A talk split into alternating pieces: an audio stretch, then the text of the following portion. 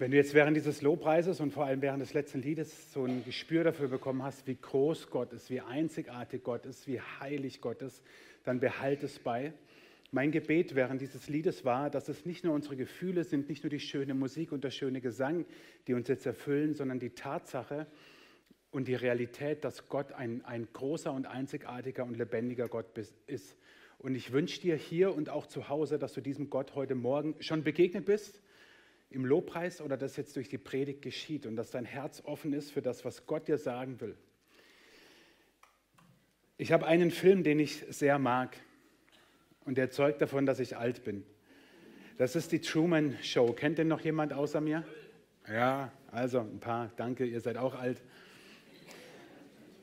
Für alle, die sich jetzt nicht gemeldet haben, weil, weil sie den Film nicht kennen, ganz kurz umrissen, Truman Burbank ist ein Ende 20-jähriger Angestellter, Versicherungsangestellter, der ein ganz normales Leben lebt in einer idyllischen Kleinstadt in den USA namens Sea Haven. Allerdings mit einem wichtigen Detail, es ist alles nur Show. Sein Leben von seiner Geburt bis zum Ende des Films ist eine große Reality-Show, aber er weiß es nicht. Er ist der Einzige, der es nicht weiß. Er lebt sein Leben und denkt, er lebt sein Leben wie du und ich auch und weiß nicht, dass alles eine große Show ist, dass alle Menschen, denen er begegnet, Schauspieler sind und dass alle Menschen, denen er begegnet, einen Knopf im Ohr haben und wissen, was sie zu tun haben und was sie nicht tun sollen. Er weiß nicht, dass er unter einer riesengroßen Kuppel lebt und dass im Mond der Regisseur sitzt. Versteckt natürlich. Und immer wenn Truman Burbank seinen Nachbarn oder an, ja, vor allem seinen Nachbarn begegnet, manche, die den Film kennen, wenn sie sich dann morgens begrüßen, sagt er Guten Morgen und falls wir uns nicht mehr sehen, guten Tag, guten Abend und gute Nacht. Und das sagt er jeden Tag. Und er lebt sein Leben, ohne zu wissen, dass es da eine Big Story gibt um ihn herum. Bis, na, schau dir den Film selber an. Truman lebt im Kontext einer Big Story, die erfunden ist. Und natürlich hinkt überall jeder Vergleich, dessen bin ich mir bewusst. Aber die Big Story, die gibt es auch in deinem und in meinem Leben. Mit dem Unterschied, dass wir nicht in einer Blase leben oder unter einer Kuppel, aber dass es da viel, viel mehr gibt, als wir meinen. Unsere Big Story, in der wir leben, die beginnt mit dem, was wir gerade gesungen haben, die Bibel fasst es in einem Wort, äh, in einem Satz zusammen. Im Anfang schuf Gott Himmel und Erde. Damit beginnt diese Big Story, in der du lebst und in der ich lebe. Und diese Big Story endet mit den letzten Versen der Bibel. Derjenige, der dies alles bezeugt, sagt, Jesus, ja, ich komme bald. Amen. Komm, Herr Jesus. Die Gnade des Herrn Jesus soll euch begleiten. Das ist die Big Story, in der wir leben, in der du lebst. Schöpfung und Wiederkehr Jesu. Das ist die Big Story, die dich und mich umgibt. Und irgendwo dazwischen ist dein Leben. Ja, ich habe es jetzt mal aus Hoffnung näher an die Wiederkehr gesetzt als an die Schöpfung. Unser Leben ist nicht einfach nur ein Leben, wie Truman Burbank das vielleicht dachte, dass er einfach so lebt, sondern unser Leben ist eingepflanzt in die Big Story Gottes die mit der Schöpfung beginnt, mit all dem, was wir gesungen haben und die enden wird oder einen großen Doppelpunkt bekommt, wenn Jesus wiederkommt. Nur mal so, wir sagen das ja so, ich glaube das wirklich. Glaubst du das auch, dass Jesus wiederkommt, dass diese Erde nicht beendet wird durch Umweltkatastrophen, durch Klimakatastrophen, durch atomare Kriege? Damit wird diese Welt nicht ihren Endpunkt finden, sondern dort wo Jesus wiederkommt, wo dann Gott zu seinem Sohn sagt, jetzt, go for it. Und dann wird Jesus auf diese Erde kommen. Ich habe keine Ahnung, wie das funktionieren soll, dass er kommt und irgendwie kriegen es alle mit. Ich denke, er muss auch die Zeitverschiebung bedenken. Manche schlafen, wenn er wiederkommt. Manche schlafen aber auch ihr ganzes Leben lang im Blick auf Jesus. Die Big Story, in der wir leben, ist von der Schöpfung bis zur Wiederkehr Jesu. Und vom Beginn der Schöpfung an, die ganze Weltgeschichte, Wenn wir nur die Bibel nehmen mit den ganzen Urvätererzählungen, Abraham, Isaak, Jakob, die Könige, die Propheten, die dann kamen, das Volk Israel und Juda, das dann geteilt war in ein Nordreich, in ein Südreich, das babylonische Exil im 6. Jahrhundert vor Christus, irgendwie dann so eine Pause in der Bibel, so kommt es einem zumindest vor, und dann kommt das Neue Testament mit Jesus, die Kirchengeschichte. Aber wenn wir auch weltlich die ganzen Reiche sehen, die es gab, von den, also wenn wir zumindest in Geschichte ein bisschen aufgepasst haben, von den Ägyptern, die es gibt, von, von den Griechen, von den Römern, vom Osmanischen Reich, von dem Mongolischen Reich und was weiß ich was für alle Reiche. Das alles spielt sich innerhalb dieser Big Story ab und Gott hat sich niemals aus dem Weltgeschehen herausgezogen. Niemals. Gott war und ist immer präsent in, diesem, in dieser Big Story, die, die dein und mein Leben umgibt. Wir leben nicht einfach nur 60, 70, 80, 90 Jahre auf dieser Erde, sondern unser Leben ist Teil von dieser großen Story Gottes. Und unser Leben ist auch Teil von etwas, was diese Big Story verdeutlicht und was wir oft vergessen. Paulus schreibt in seinem Brief an die Gemeinde in Ephesus ein paar Zeilen, wie sie als Christen leben sollen, in einer Zeit und in einem Umfeld, in dem es nicht besonders, also cool wäre, untertrieben, angenehm war, Christ zu sein. Und er sagt zu ihnen, wir kämpfen nicht gegen Menschen aus Fleisch und Blut, sondern gegen die bösen Mächte und Gewalten der unsichtbaren Welt, gegen jene Mächte der Finsternis, die diese Welt beherrschen und gegen die bösen Geister in der Himmelswelt. Das ist Teil dieser Big Story. Wir kämpfen nicht gegen Menschen aus Fleisch und Blut, sondern gegen die bösen Mächte und Gewalten der unsichtbaren Welt, gegen jene Mächte der Finsternis, die diese Welt beherrschen und gegen die bösen Geister in der Himmelswelt. Die geistliche und übernatürliche Dimension ist auf gleiche Weise Realität wie alles Sichtbare. Das, was Truman Burbank nicht gesehen hat, er hat nur das Sichtbare gesehen. Und selbst das hat er nicht erkannt, dass es alles nur Show und Fake war. Wir leben unser Leben. Macht es jetzt bitte nicht, aber ihr könntet euren Nachbarn anfassen oder ihm eine runterhauen. Ihr könntet das alles machen. Ihr seht, also gut, manche denken sich, ach, warum darf ich nicht? Aber das, ähm, klärt ihr später. Wir, wir, wir leben in einer Welt, die so davon geprägt ist, dass wir das glauben, was wir sehen und was wir anfassen und anpacken können. Aber diese Welt ist mehr. Es gibt eine geistliche Welt, die uns umgibt.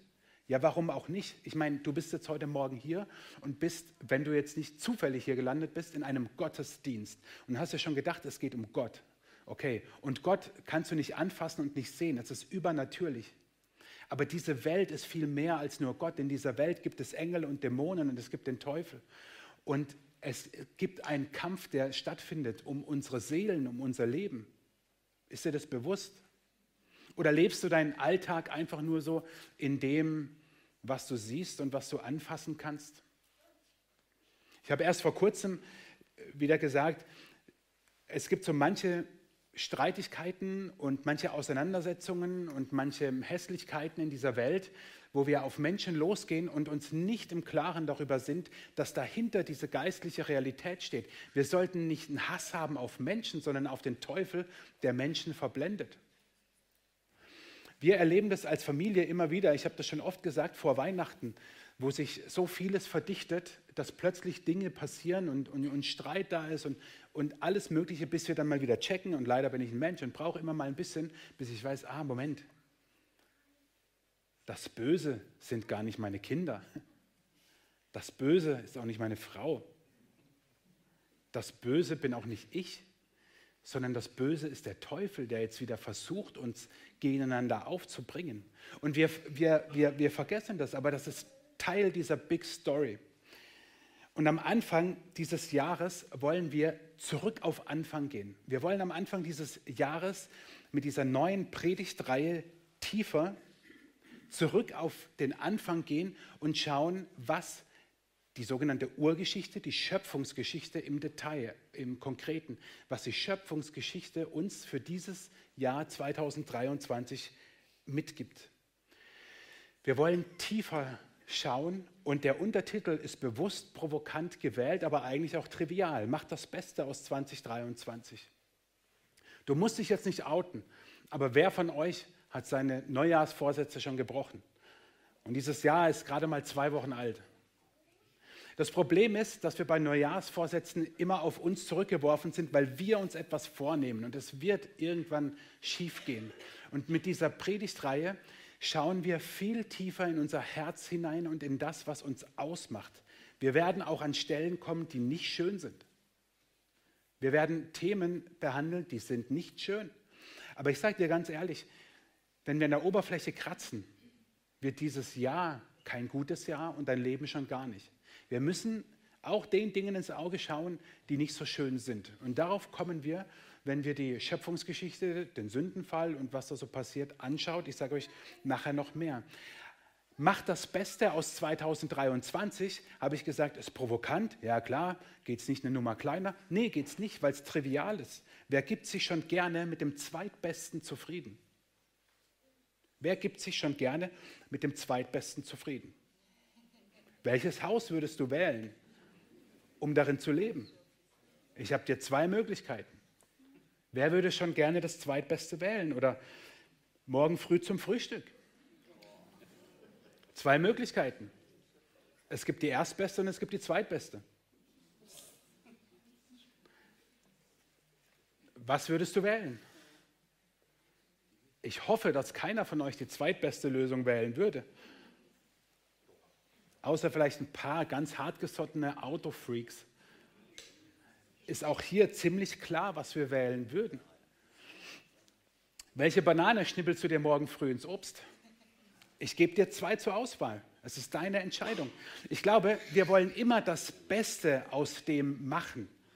Macht das Beste aus 2023 ist ja ein bisschen provokant, aber auch trivial, weil wir immer das Beste und nicht das Zweitbeste suchen.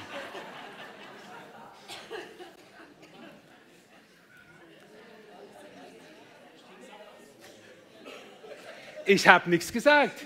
Ich habe euch nur zwei Fußballvereine eingeblendet. Einer spielt in der ersten Liga, einer spielt in der zweiten Liga, ich weiß. Wir das noch bezog sich nicht auf den KSC, weil der Aufstieg ist. Ist ja jetzt auch egal. Also, was ich euch damit nur sagen will, machen wir es ein bisschen eindeutiger. Ja. Wir suchen immer die beste Lösung. Wir wollen nicht die zweitbeste. Und darum geht es in dieser, in dieser Predigtreihe. Macht das Beste aus 2023.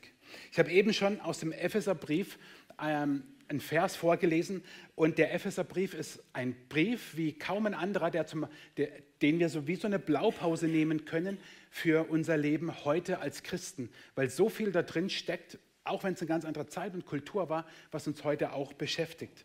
Und Paulus schreibt an die Christen dort, ich bete, dass Christus durch den Glauben immer mehr in euren Herzen wohnt und ihr in der Liebe Gottes fest verwurzelt und gegründet seid. So könnt ihr mit allen Gläubigen ihr ganzes Ausmaß erfassen, die Breite, Länge, Höhe und Tiefe. Ich bete, dass Christus durch den Glauben immer mehr in euren Herzen wohnt und ihr in der Liebe Gottes fest verwurzelt und gegründet seid. So könnt ihr mit allen Gläubigen ihr ganzes Ausmaß erfassen, die Breite, Länge, Höhe und Tiefe. Paulus, eigentlich ist es nicht fassbar, was er uns hier schreibt, aber Paulus sagt, wenn wir in der Liebe Gottes fest verwurzelt sind, dann können wir ihr ganzes Ausmaß erfassen. Was wäre das für dieses Jahr 2023, wenn das so wäre?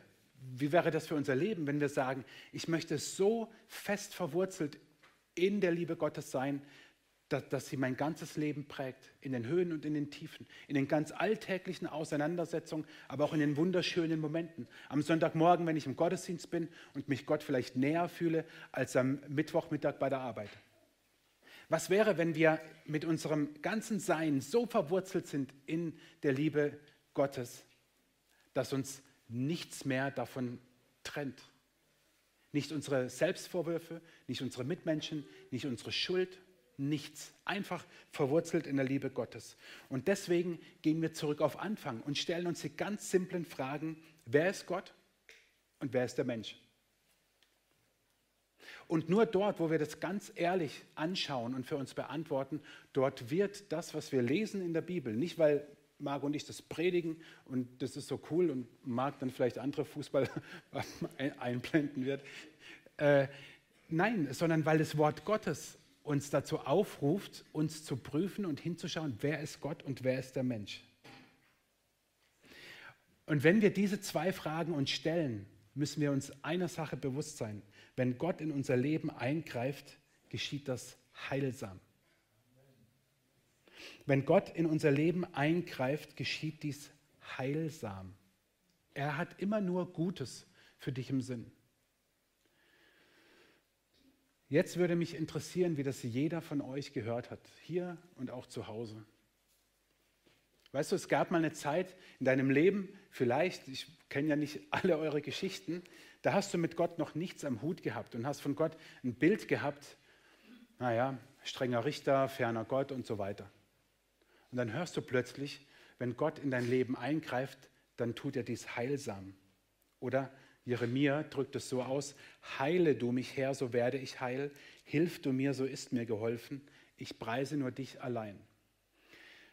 Und jetzt bist du eine Weile Christ, kommst heute Morgen zum x-ten Mal in den letzten Monaten in den Gottesdienst und bist vielleicht schon so gesättigt und hast gar keinen Hunger mehr, dass dich das gar nicht so sehr tangiert. Und das wäre traurig. Das wäre fatal, weil dann deine geistlichen Sinne abgestumpft sind.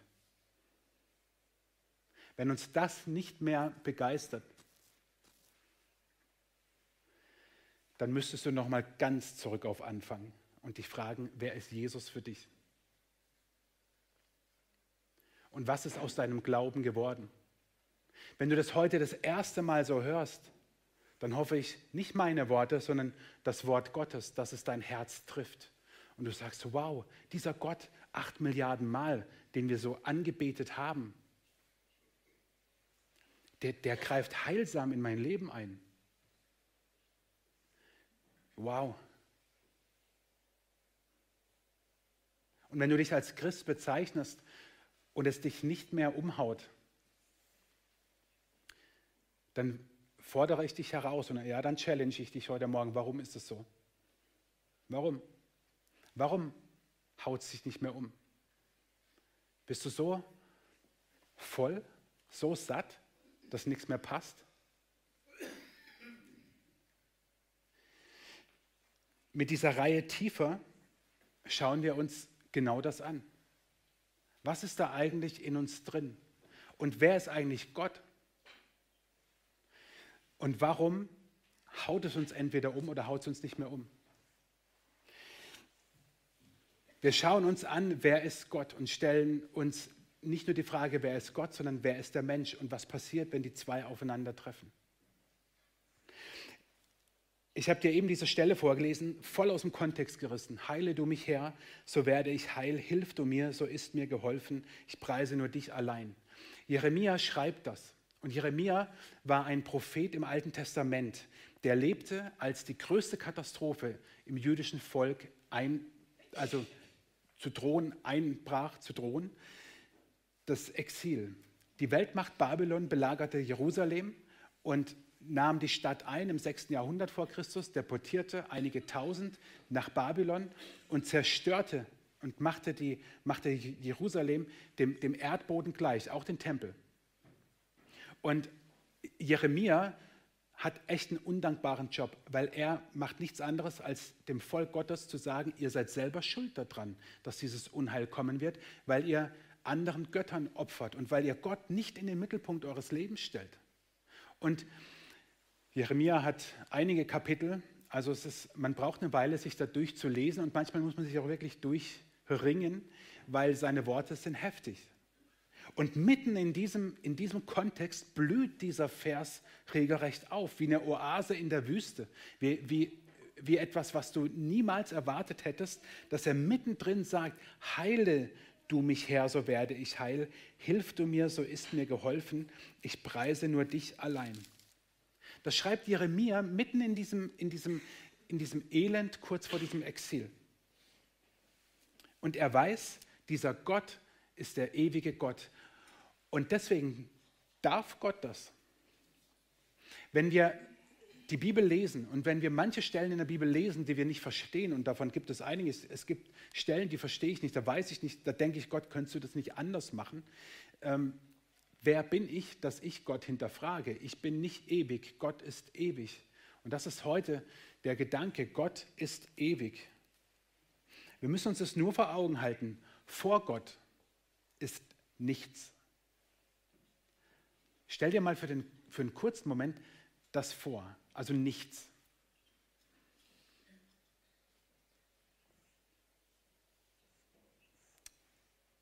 Hat es funktioniert oder hast du uns Mittagessen gedacht?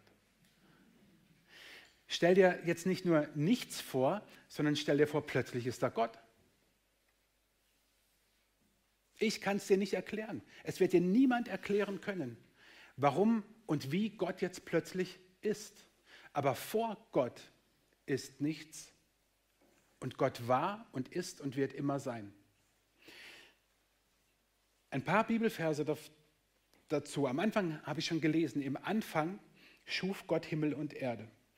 Und über Gottes Ewigsein heißt es zum Beispiel in Psalm 90, Herr, seit Generationen bist du unser Schutz. Noch bevor die Berge erschaffen wurden, bevor du die Erde und das Weltall schufst, warst du Gott. Du bist ohne Anfang und ohne Ende.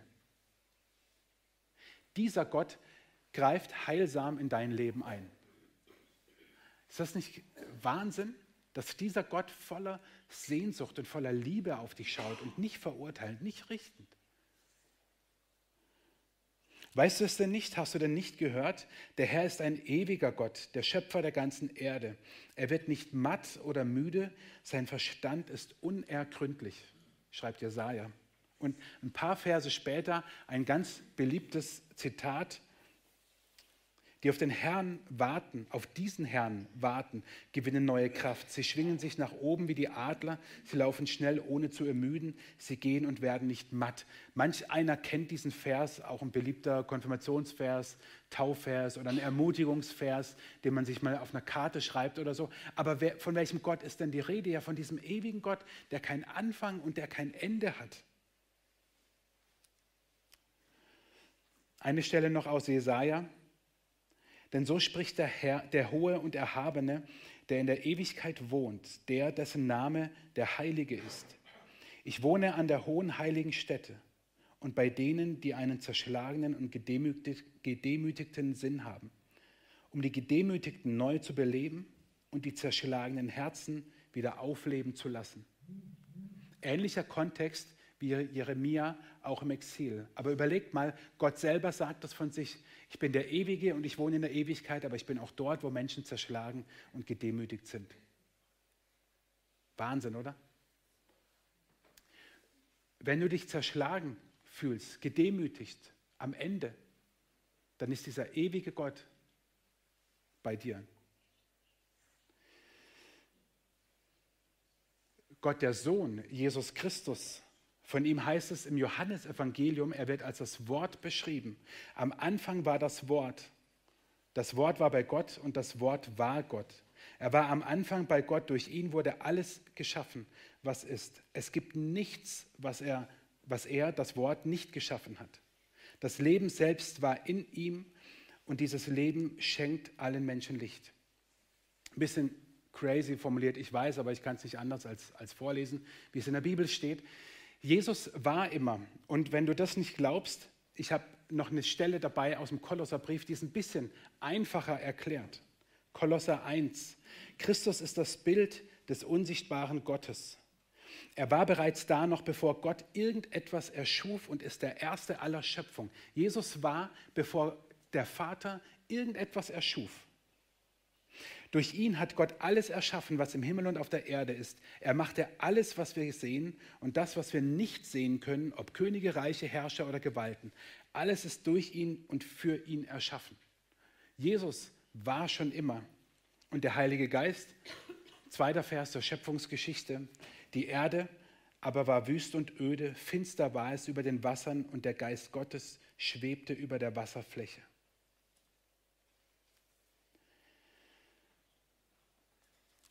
Wenn Gott ewig ist und vor ihm nichts war, dann ist er auch der, der bleibt, wenn alles fällt.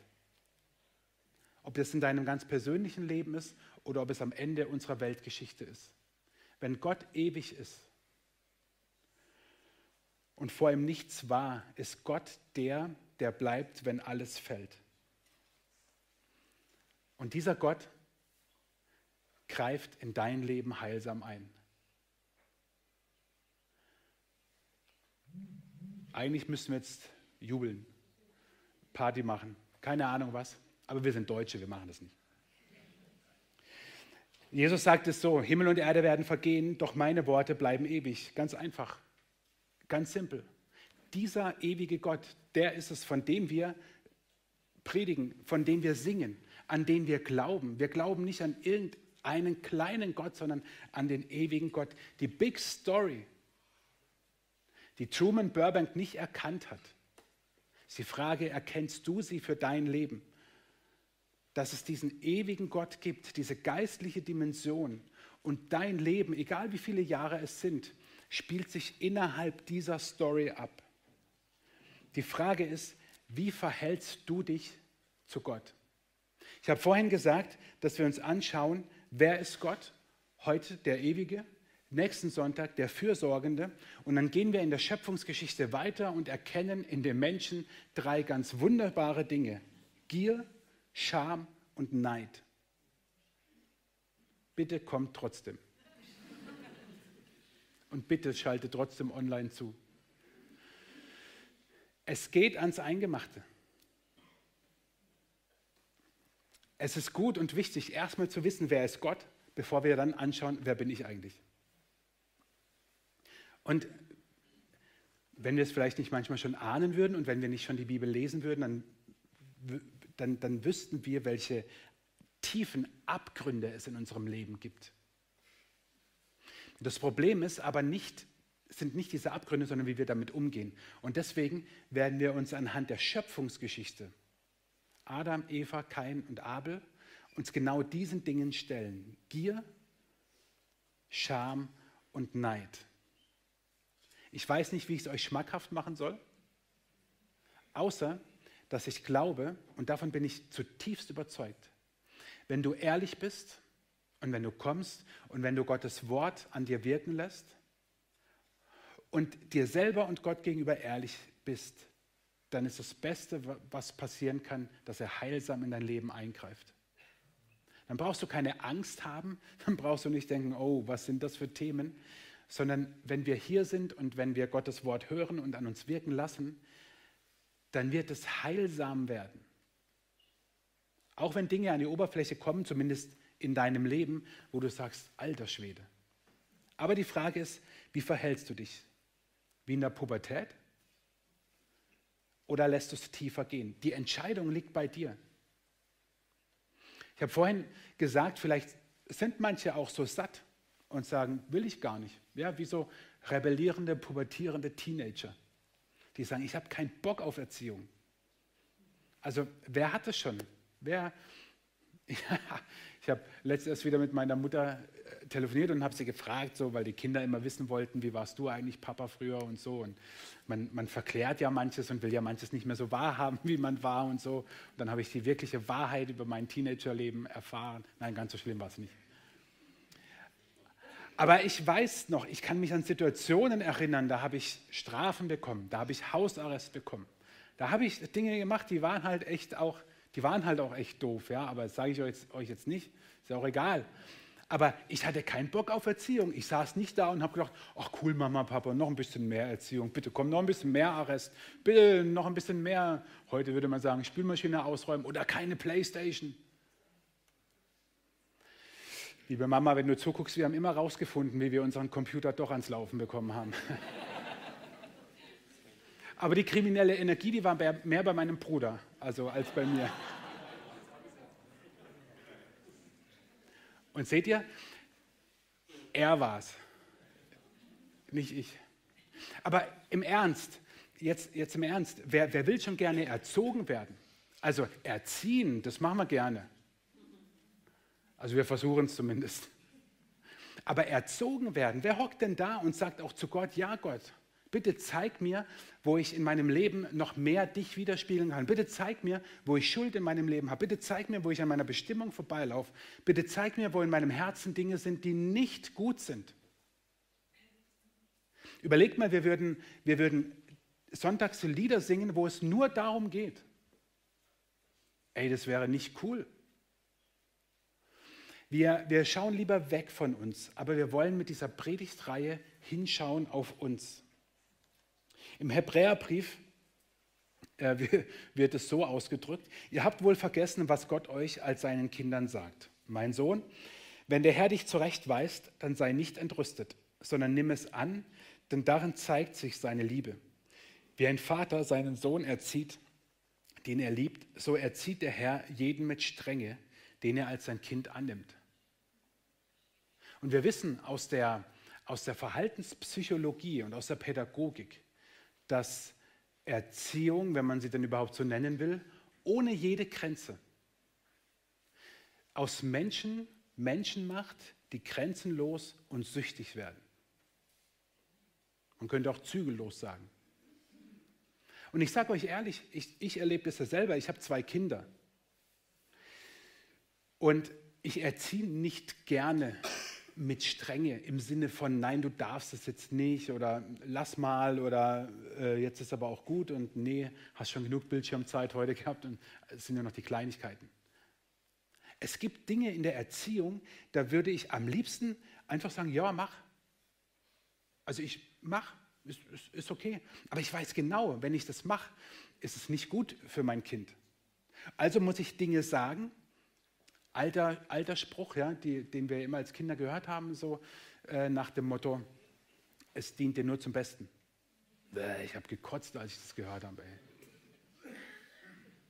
Aber das ist der Blickwinkel, den wir als Eltern haben. Alle, die Kinder haben, die können das ein bisschen nachempfinden, egal wie, wie alt die Kinder sind, und sagen, ja, wir, wir wollen das Beste für unsere Kinder. Nimm doch nur das billigste und blödeste und simpelste Beispiel mit der heißen Herdplatte. Also manchmal brauchen wir ganz einfache Dinge. Du kannst deinem Kind haben, hey, antiautoritäre Erziehung. Mach doch deine Hand da drauf. Ich gehe nicht mit dir in die Notaufnahme.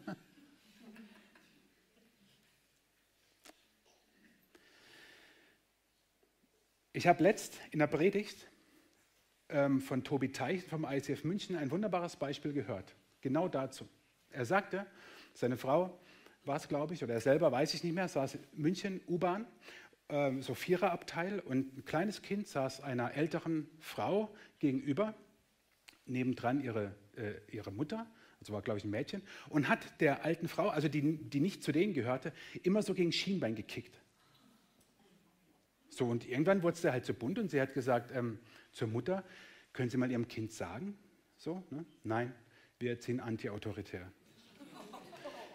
Dann ist kurze Zeit später äh, die Mutter mit dem Kind aufgestanden, weil sie aussteigen wollten, standen so an der Tür, an der Stange, wo man sich festhält, ka festhält, kam ein junger Mann vorbei, tritt dem Kind gegen Schienbein und sagt, sorry, ich bin antiautoritär erzogen worden. und ist ausgestiegen. Und Tobi sagt zu Recht in seiner Predigt, eigentlich hätte der Tritt der Mutter gegolten, nicht dem Kind. Aber das ist genau der Punkt, worauf ich hinaus will. In der Erziehung leben, erleben wir das doch, wenn wir unserem Kind nicht in der Strenge, und Leute, jetzt bitte, damit rede ich nicht von Dingen, die vors Gericht gehören, ja? das meine ich nicht mit Strenge, das ist was ganz anderes. Aber wenn wir nicht mit einer gewissen Strenge unsere Kinder erziehen, müssen wir uns nicht wundern, wenn sie später zu zügellosen und grenzenlosen Wesen werden, die dann auch noch süchtig werden, denn das ist das Nächste, was dann kommt. Und so müssen wir dieses Wort verstehen, was im Hebräerbrief steht, dass Gott uns erzieht, auch mit Strenge, indem er uns Dinge zeigt, die nicht gut sind für uns. Warum? Weil er das Beste für uns will. Ha, an alle Eltern, die das ihren Kindern gesagt haben, sag's nie wieder, wenn du nicht auch glaubst, dass Gott das Beste für dich will. Okay? Sag's nur, wenn du auch glaubst, dass Gott das Beste für dich will. Tiefer merkt ihr jetzt schon, Tiefer geht es nur dann, wenn wir Gott auch an die Dinge in unserem Leben ranlassen, die nicht gut sind. Wenn wir überhaupt es zulassen, diesen Dingen zu begegnen. Und das wollen wir mit der Predigtreihe tun. Jesus starb, um uns vor Gott gerecht zu machen und um uns zu heilen. Wir dürfen diese beiden Aspekte nie vergessen. Natürlich war es Jesus Sühnetod, der uns vor Gott gerecht macht, dass wir die Ewigkeit mit Gott verbringen und nicht in der Hölle. Natürlich. Jesus starb aber auch, und das vergessen wir manchmal, um uns heil zu machen, zu heilen, gesund zu machen, schon hier auf der Erde in den Dingen, die uns von ihm trennen und die nicht gut sind. Bestes oder, oder, oder schönster Text, der das ausdrückt, ist Jesaja 53. Dabei war es unsere Krankheit, die er auf sich nahm. Er erlitt die Schmerzen, die wir hätten ertragen müssen. Wir aber dachten, diese Leiden seien Gottes gerechte Strafe für ihn. Wir glaubten, dass Gott ihn schlug und leiden ließ, weil er es verdient hatte. Doch er wurde blutig geschlagen, weil wir Gott die Treue gebrochen hatten. Wegen unserer Sünden wurde er durchbohrt. Er wurde für uns bestraft. Und wir? Wir haben nun Frieden mit Gott.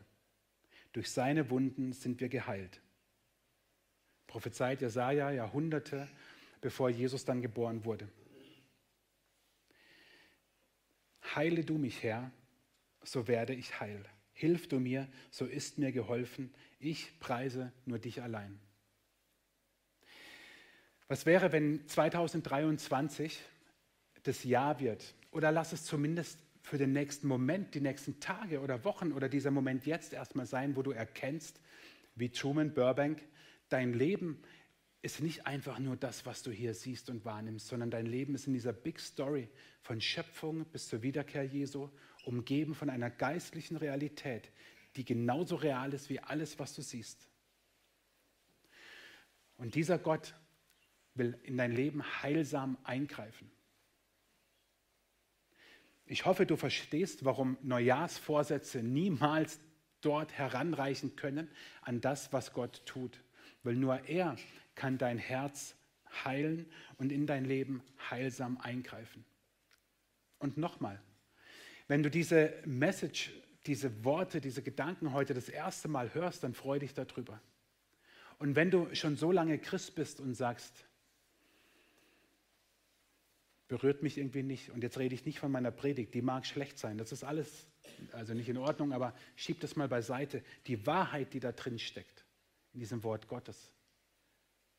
Wenn es dich nicht berührt, dann bist du schon an dem ersten Punkt, wo du tiefer gehen sollst und Gott fragst, warum? Warum haut mich das nicht um? Warum lasse ich dich nicht an mein Herz ran? Ist mein Glaube, so fromm er sein mag, nur Fassade? Ist es über die Jahre und vielleicht sogar Jahrzehnte anerzogen und geglaubt, aber spiegelt sich in meinem Alltag so wenig wider? Gott, ich erlaube dir, in meinem Herzen tiefer zu graben. Und sei dir sicher, er greift heilsam in dein Leben ein. Und deswegen am Ende will ich dir zwei Gedanken einfach mitgeben, um, um damit zu arbeiten. Wie verhältst du dich Gott gegenüber? Zum einen kannst du sagen, okay, ich tue genau das, ich, ich öffne mein Herz und mein Denken und sage, Gott, bitte komm tiefer in mein Leben, als es bisher der Fall war. Und schaffe Raum dafür im Alltag. Ganz ehrlich, es wird dir nichts bringen, ist übertrieben, aber wenig bringen, wenn du jetzt jeden Sonntag in den Gottesdienst gehst, aber unter der Woche keinen Raum hast im Alltag, wo Gott heilsam in dein Leben eingreifen kann und wo du dir Zeit nimmst, Gott an dir wirken zu lassen. Denn Gott will dich nicht nur am Sonntag, sondern auch an den Werktagen und am Samstag. Und deswegen die Frage oder die Aufforderung, öffne dein Herz und Denken, auch wenn du schon lange Christ bist, dass du sagst, Gott, komm tiefer, ich erlaube es dir. Du darfst in mein Herz tief rein, auch an die Stellen, an die keiner darf, von denen keiner weiß, von denen auch keiner wissen muss. Aber du, Gott, darfst es und schaff dafür Raum. Lieber Vater, ich danke dir, dass wenn du in, unseren Herz, in unser Herz tiefer eingreifst, dass es immer heilsam ist. dass du ein Gott bist, der voller Liebe auf uns schaut und nicht verurteilend, richtend oder strafend. Danke, dass du unser Herz nicht nur heilen kannst, sondern dass du unser Herz so wiederherstellen kannst, dass wir die Beziehung mit dir wirklich leben. Dass wir es nicht nur irgendwie anerzogen bekommen haben oder schon lange glauben, sondern es in unserem Alltag wirklich eine Rolle spielt. Und ich bitte dich, dass du uns immer wieder erkennen lässt, dass wir Teil dieser großartigen Geschichte sind, die du mit dieser Welt hast. Von der Schöpfung bis zu dem Punkt, an dem du, Jesus, wiederkommst, sind wir Teil deiner Geschichte. Wir sind nicht einfach nur hier im Sichtbaren und Greifbaren und Erlebbaren, sondern wir sind in dieser geistlichen Dimension und Realität, in der du lebst. Jesus, lass uns durch diese Reihe, aber lass uns vor allem einfach in diesem Jahr auf dich schauen als der, der unser Leben, unser Herz heilsam berührt. Amen.